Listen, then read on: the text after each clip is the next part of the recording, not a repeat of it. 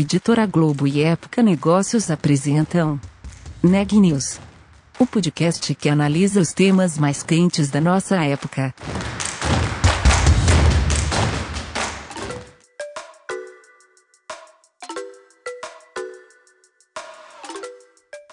Olá, eu sou Ana Carolina Nunes, repórter da Época Negócios. Hoje é quarta-feira, 30 de dezembro, e você está ouvindo mais um Neg News nosso podcast sobre os impactos da pandemia nos mais diferentes negócios. No episódio de hoje, a Ana Laura Stachewski traz as perspectivas para o setor varejista em 2021, um dos mais impactados pela digitalização das atividades impulsionada pela pandemia. Conta mais, Ana Laura. Eu conversei com o Marcos Gouveia de Souza, consultor de varejo e diretor-geral da Gouveia, sobre como a pandemia transformou o setor de varejo ao longo de 2020 a digitalização é um dos destaques, mas também vimos mudanças significativas no comportamento dos consumidores. Também falamos sobre o que esperar do varejo em 2021, com novos fatores entrando em cena, como as vacinas e o fim do auxílio emergencial. A conversa foi bem interessante. Vamos conferir? Marcos, primeiro, muito obrigada pela sua disponibilidade para conversar com a gente hoje. É, eu queria começar a nossa entrevista te perguntando como você resumiria o ano de 2020 para o varejo? Indo do impacto inicial, passando pelo fechamento dos comércios, pela digitalização e chegando ao momento atual, já com uma recuperação e com uma expectativa sobre o próximo ano? Acho que um ano surpreendente sob todos os pontos de vista, uh, aonde as expectativas que nós tínhamos no início foram alteradas dramaticamente um ano que desorganizou o, o, varejo e o consumo de forma geral. De outro lado, um ano onde, em nove meses, vivemos, no mínimo, nove anos. Talvez os elementos mais perceptíveis né, desse processo uh, envolvem, uh, primeiro, o enorme avanço do digital, nós saímos de uma, de uma participação em que o e-commerce tinha alguma coisa perto de 5% das vendas totais do varejo. Esse número deve praticamente dobrar em termos de participação para o ano como um todo.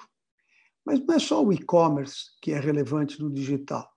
É que todo o processo de relacionamento, comunicação, interação, informação e consciência foram profundamente afetados pelo avanço do digital.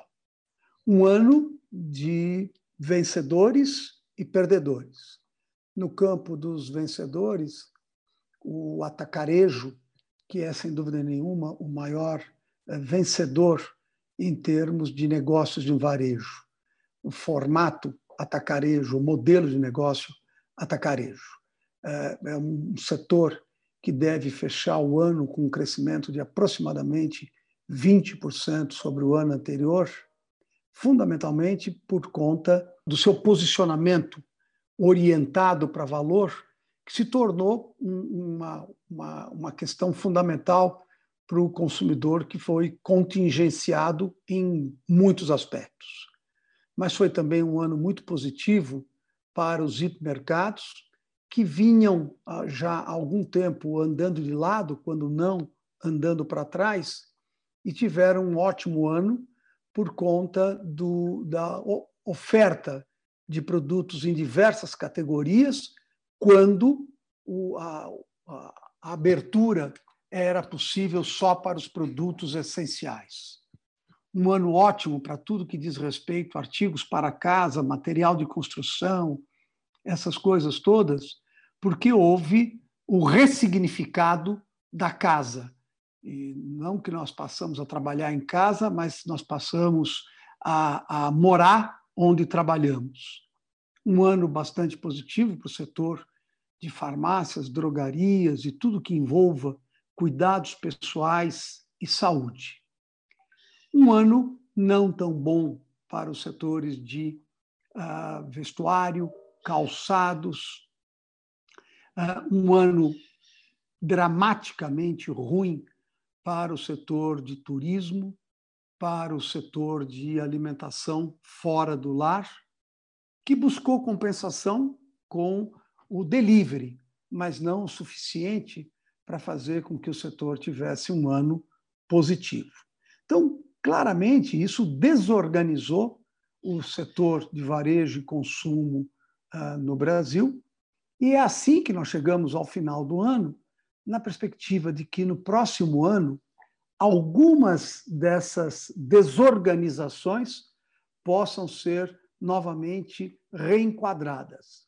Mas permanecerão aspectos que são permanentes, como esse, por exemplo, o crescimento do digital e a sua relevância no total das vendas do varejo. Uh, outra, outra modificação ou outra transformação que veio para ficar é essa valorização da conveniência, da proximidade, da facilidade. O consumidor contingenciado uh, se viu obrigado a repensar muita coisa em termos de tornar sua vida um pouco mais simples, um pouco mais fácil. E isso vai ficar como um impacto permanente para o mercado. O final das contas é que, quando começou a pandemia, a, a economia, imaginava-se, poderia ter uma queda em torno de 9%. Nós vamos fechar o ano com uma queda uh, em torno de 4,5%, podendo variar um pouquinho mais ou um pouco menos. E no setor de varejo, como se vê, a média não vai representar corretamente as distorções setoriais, as distorções por canais, as distorções por formatos e as distorções por categorias de produto. Então, é um ano que, voltando eh, em nove meses, eh, evoluímos nove anos num processo que acelerou algumas tendências e, porém, trouxe outras absolutamente novas que se incorporam na realidade futura. Essa era justamente a minha próxima pergunta. É, muitas dessas transformações elas já estavam ocorrendo, mas foram aceleradas. E eu queria saber o que, que é novo em meio a essas tendências que a gente viu esse ano. Bom, talvez o, o, aquilo que é mais relevante é esse, esse protagonismo do digital. Né? É um protagonismo importante, não medido pela participação do e-commerce na venda total do varejo, como eu disse, 10%, mas transcende muito a isso, porque é, esse consumidor ah, empoderado pelo digital, e a expressão já ficou quase banal, ele se transformou num consumidor que compara muito mais produtos, preços, ofertas, marcas, características de produto. Ele valorizou muito mais do que vinha fazendo antes a opinião de outros consumidores sobre esses mesmos produtos. E como resultado macro desse processo, nós temos uma, uma racionalidade maior predominando no mercado. E esse exemplo que nós estávamos citando do desempenho do atacarejo é bem eloquente para demonstrar que, que, nesse período, o consumidor passou a valorizar muito mais a questão do valor comparando preço, produto, oferta, essas coisas todas, e o efeito macro disso, reforçando, é um mercado ainda mais competitivo, com maior pressão sobre a rentabilidade dos negócios e uma exigência muito grande de foco da melhoria da eficiência operacional para tentar compensar essa pressão sobre a rentabilidade com redução de custos, eficiência, produtividade. E essas são transformações que vieram para ficar. Outra coisa que fica com um poder transformador muito grande no mercado é tudo aquilo que significa os meios de pagamentos digitais, que deram um salto no período, e aí o mérito maior é do própria proposta do Banco Central com a plataforma Pix, que também redesenha todo o, o mercado pelo crescimento do uso dos meios digitais, fazendo com que, no Brasil, nós estejamos agora desenvolvendo a geração dos ecossistemas de negócios made in Brasil, que são diferentes daqueles que nasceram na China, definitivamente são diferentes, são diferentes das plataformas exponenciais uh, do, do mercado norte-americano ou do mercado europeu, e têm características próprias. E muito interessante é que, no momento que começou a pandemia, e que aquelas empresas que eram consideradas essenciais, né? alimentação, farmácias, e daí para frente, até PET, e daí para frente, tiveram que se debruçar para encontrar soluções para continuarem operando, a, a, atendendo seus consumidores dentro dos protocolos, protocolos exigidos, com um incrível, uma incrível preocupação com seus próprios funcionários, e devotaram-se a fazer isto. Enquanto isso, outras que não podiam estar com as lojas abertas de forma ah, habitual tiveram que acelerar o seu processo digital. E nós vimos né, desabrochar, para usar essa expressão, a, a, os ecossistemas de negócios brasileiros, made in Brasil, como eu disse. Tem aí, então, Magalu, tem aí Via Varejo, tem aí B2W, próprio Boticário, ah, e muitos mais, que neste período deram um salto quântico em termos da, da, da integração da transformação digital e criando uma outra realidade de mercado totalmente diferente. Esses também são grandes vencedores. Esses também estão entre aqueles que, no momento, aproveitaram para fazer uma profunda transformação estrutural e estratégica na sua opinião, qual é a posição do varejo brasileiro em relação a outros países, em termos de recuperação, de transformação digital? Bom, uh, eu acho que nós temos que dividir um pouco essa resposta. Né?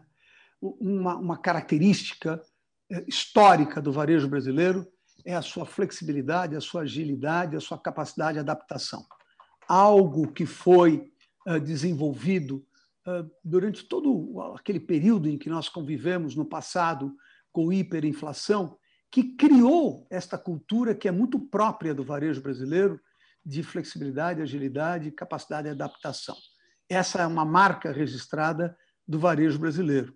Tanto assim que, uh, vejam, uh, esses, esses ecossistemas que estão se criando agora estão nascendo quase todos uh, no varejo mais do que nas empresas ligadas à tecnologia, como foi o caso que aconteceu na China, ou como aconteceu nos Estados Unidos com as plataformas exponenciais, né? os Googles da vida, Facebook, uh, Amazon numa, numa outra vertente, é verdade. E outro aspecto uh, importante é que o varejo brasileiro né, tem um consumidor que é a população brasileira, bastante jovem, quando comparado com outros países do mundo. A idade média da nossa população oscila na faixa de 30, 31 anos, e, portanto, é um consumidor também uh, cada vez mais digital, uh, que está se formando no seu processo de amadurecimento como consumidor, mas que traz como resultado dessa transformação toda nesse período um grau de racionalidade que não era tão presente no comportamento. O consumidor se torna mais racional quando ele passa por privações, quando ele amadurece, quando passou por necessidade de qualquer natureza. E o consumidor brasileiro, ele ao longo do tempo variava o seu comportamento em períodos de maior euforia, menor euforia, um pouco mais racional, um pouco menos racional. Mas submetido todo, submetido que foi toda a contingência gerada pela pandemia, isso agregou uma racionalidade no seu comportamento maior do que havia antes. E, como resultado disso, o consumidor que está emergindo da pandemia, ele é definitivamente, uh, e por muito tempo à frente, mais racional no seu comportamento. E o que você acha que a gente pode esperar para 2021 do varejo em termos de tendências? É, recapitulando um pouco do que a gente falou daqui, o que, que você acha que deve continuar, o que, que deve perder força em termos de comportamento, enfim, práticas? Bom, em primeiro lugar, que é, se nós falarmos de 21, nós precisamos ter muita cautela, porque acho que vão ser dois 2021, pelo menos. Aquele do primeiro semestre e o outro do segundo semestre. Porque o primeiro semestre ainda vai estar fortemente impactado por todas as restrições que são geradas pela ausência da vacinação. Ao que tudo indica, isso pode, no segundo semestre, estar alterado. E aí nós tenderíamos a voltar a um comportamento parecido no segundo semestre de 21 ao que aconteceu em 2019, porém, alguns pontos abaixo. Nós não podemos esquecer que nós estamos entrando em 2021 com um desemprego que é superior a 14%, nos critérios que ele é apurado. Se nós formos considerar todas as pessoas que afastaram-se do mercado de trabalho e que, numa eventual retomada, podem voltar ao mercado de trabalho, o, o nível de desemprego atual estaria um pouco superior a 20%, afetando diretamente alguns segmentos, algumas faixas etárias, que onde a média do 14 acaba não representando a realidade. Vamos lembrar também que eh, somos hoje um país que tem um, contingente de microempreendedores individuais uh, superior a 10 milhões que converteram-se para o empreendedorismo individual ou por ausência de alternativa no, no emprego formal ou mesmo por ausência de, alternativa no emprego informal e que foi e será acelerado no processo que nós estamos vivendo. Porque naquela busca de racionalidade, eficiência, produtividade, empregos estão sendo eliminados e empresas estão aprendendo que podem fazer mais com menos. Um bom exemplo disso, né, tudo que envolve o home office e a, a, a alteração da, da necessidade de espaços corporativos, mudanças da geografia de consumo, regiões que tinham um elevado potencial, porque tinham muitos escritórios funcionando, com muita gente próxima por muito tempo, perdem esse potencial e redesenha a geografia de consumo do país. O que talvez fique claro é que aquilo que era um movimento que acontecia anteriormente, da migração de marcas internacionais buscando o mercado brasileiro, eu diria que está momentaneamente suspenso. Em primeiro lugar, porque está todo mundo querendo resolver o problema na sua própria casa antes de se aventurar para outros mercados. Em segundo lugar, porque a atratividade brasileira, por conta de uma série de equívocos e equívocos sérios que temos cometido com relação à nossa imagem, à nossa visão, a, a, aos nossos cuidados com temas relevantes para a sociedade e para o mundo, ficaram relegados a segundo, terceiro ou quarto plano. Mas, de outro lado, é importante entender que alguns aspectos que envolvem o Brasil no cenário internacional estão reafirmados nesse período. O Brasil, como provedor de alimentos para o mundo, o Brasil com uma agroindústria das mais desenvolvidas. Então, você vai ter uma migração, talvez numa direção contrária, de empresas brasileiras mais atentas às oportunidades do mercado global, levando não só produtos commodities, mas levando varejo, levando marca, levando agregação de valor. Eu acho que na, na, quando tivermos já a partir de 21 esse processo de retomada, as empresas brasileiras, em boa parte, aquelas que podem e têm a visão mais ampla do mundo, estarão mais envolvidas em criar canal, em criar presença no mercado global, acompanhando o que algumas marcas brasileiras já fizeram de forma precursora. A própria Arezo, a própria Alpargatas, a própria Ering, sem falar na indústria que aprendeu neste período a importância também de criar canais próprios.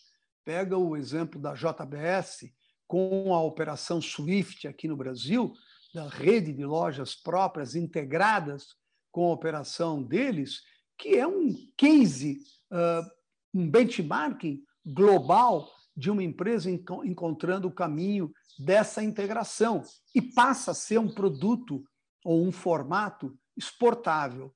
Então, né, no meio da pandemia toda, o que nós, como país, desenvolvemos, aprendemos, aceleramos o processo é marcante.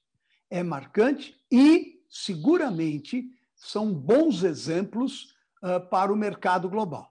Mas, em compensação, precisamos reconhecer que pisamos na bola num sem número de fatores que são exemplos do que não deve ser feito em situações críticas como essa que temos passado. Uhum. E além dos impactos diretos da pandemia e, e, da vacinação, dessa, dessa incerteza sobre como que vai ser esse cenário, é um outro fator que também gera preocupação é o fim do auxílio emergencial. Qual, qual deve ser o baque disso no varejo?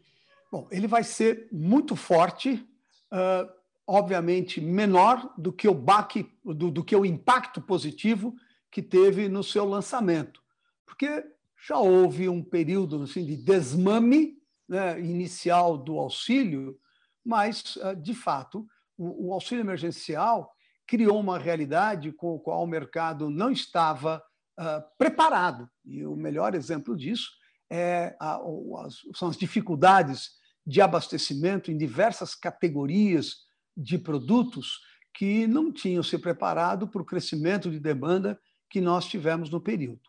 Uh, ele vai ser parcialmente compensado com uma possível retomada do emprego, mas, porém, esta retomada não vai acontecer nas mesmas empresas, nos mesmos negócios, nas mesmas categorias de produto.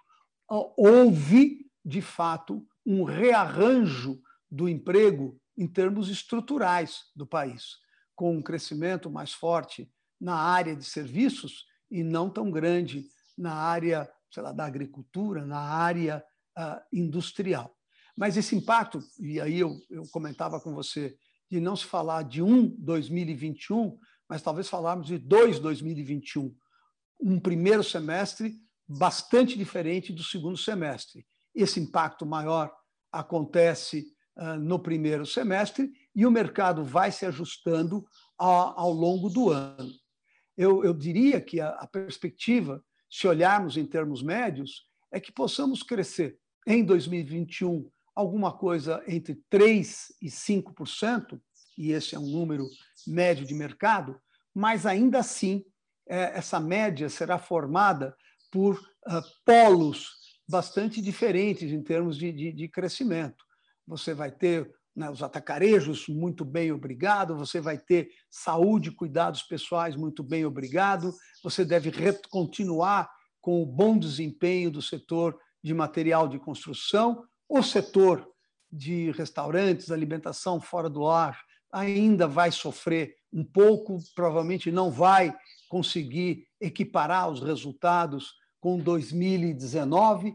O setor de turismo, entretenimento e lazer vai ter um ano como um todo ah, ainda sofrido, especialmente pelo impacto que terá o primeiro semestre. Mas se nós olharmos sobre a perspectiva né, de mais de longo prazo, o país terá passado por esta, por esta pandemia, terá sido um exemplo em muitos aspectos, um exemplo positivo em muitos aspectos, um, um exemplo negativo em muitos outros aspectos, e nunca teremos discutido tanto os nossos problemas, porém, estamos fazendo o mesmo que fazíamos antes, esperando um resultado diferente. E alguém já classificou isso como ah, o sinônimo de insanidade. E como as empresas podem se preparar para esses dois possíveis 2021 e principalmente para sair desse cenário de fazer a mesma coisa e esperar resultados diferentes? Bom, tem um elemento que foi incorporado na cultura das empresas que veio para ficar, que é o ágil digital. É, a necessidade de reverem seus modelos de atuação para incorporar e maximizar a, a percepção da transformação e a busca de solução de forma muito ágil. Isso está criando uma cultura de gestão de negócios e uma cultura uh, organizacional diferente do que tínhamos no passado. Uh, segundo lugar, a, a, a importância de olhar o digital de uma forma muito mais ambiciosa do que muitas empresas fazem. Ele é um elemento que se incorpora aos negócios de uma maneira tal que ele transforma radicalmente o que se faz, para quem se faz, como se faz, como se acompanha e como se valoriza. E quem não se der conta disto, seguramente vai ceder mercado para que eles estão se movimentando mais rápido. E só para não ficar muito no teórico. Né? Veja o que um Magazine Luiza, veja que uma Via Varejo, veja que uma B2W, veja que um Boticário, uh, veja que, um, que, que algumas outras marcas têm feito nesse aspecto em termos de perceberem oportunidades, transformarem-se estruturalmente pela, pela, por esta visão ágil e digital e como deram saltos. Né? Já repeti agora há pouco. Né? Saltos quânticos num período em que muita gente parava para ver a pandemia passar. Muitos outros, ao contrário, resolveram fazer acontecer e não se alcançam mais essas empresas, porque eles ocuparam espaços que foi meio corrida do ouro. Chegou lá, colocou a bandeira, tomou posse daquele pedaço. E essa corrida continua, porque envolve muito dessa questão dos ecossistemas de negócios brasileiros. E qual deve ser o papel e a participação das startups de varejo nesse próximo ano? É, você comentou sobre Magalu, algumas outras empresas, e esse ano também foi marcado por várias aquisições por parte de, de grandes empresas. Então, acho que é legal falar disso um é, o, o, que está acontecendo é que eu, eu, eu brinco chamando do axioma dos ecossistemas de negócios, né? Quanto maior você fica, mais relevante você se torna. Quanto mais relevante você fica, mais importante continuar crescendo.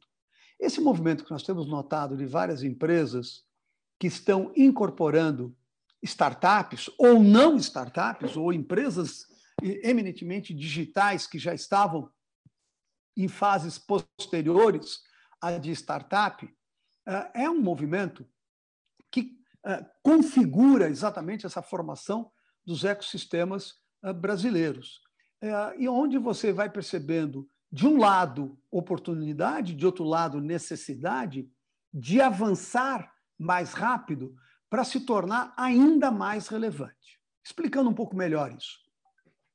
Pega uma empresa qualquer que tem uma base de clientes, vamos usar um número de referência, um milhão de clientes, e ela incorpora um outro negócio que tem 100 mil clientes, hipoteticamente.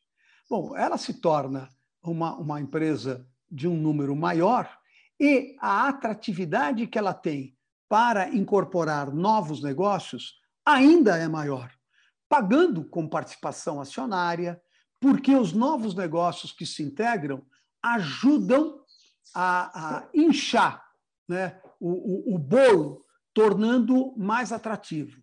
Quanto mais atrativo uh, ele fica, mais interessa, mais interesse ele gera no mercado financeiro e outros investidores estratégicos para aportarem recurso nessa empresa pela velocidade com que ela está crescendo e como ela se torna mais protagonista.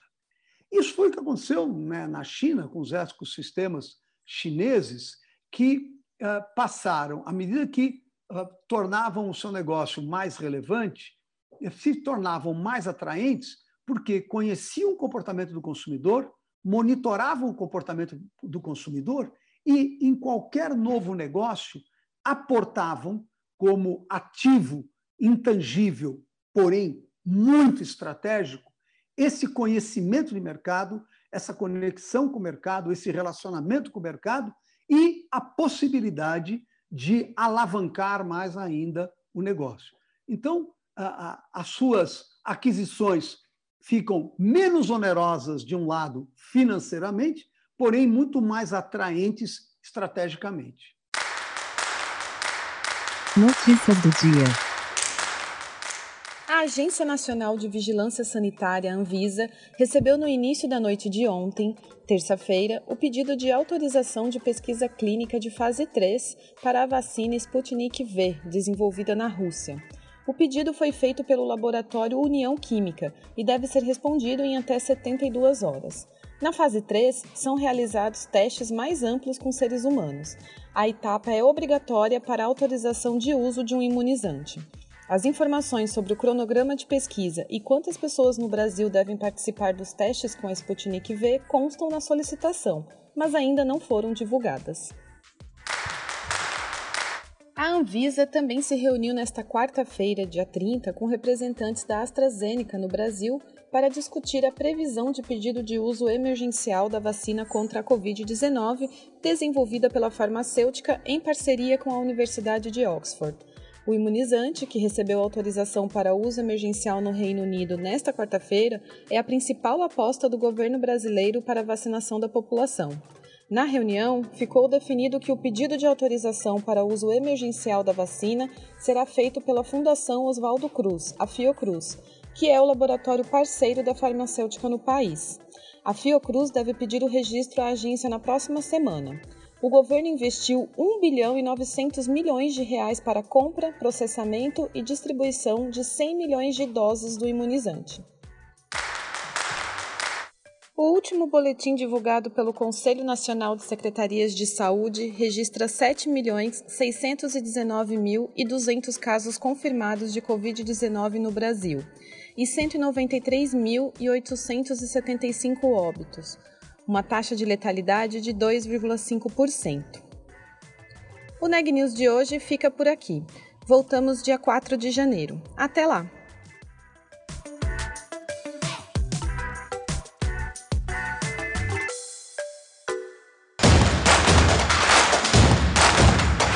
Esse podcast é um oferecimento de Época Negócios. Inspiração para inovar. Não deixe de conferir nossos outros podcasts. Presidente Entrevista Presidente. The Office. E os negócios da nossa época. Ouça, acompanhe, compartilhe. Vamos fazer deste podcast o nosso ponto de encontro.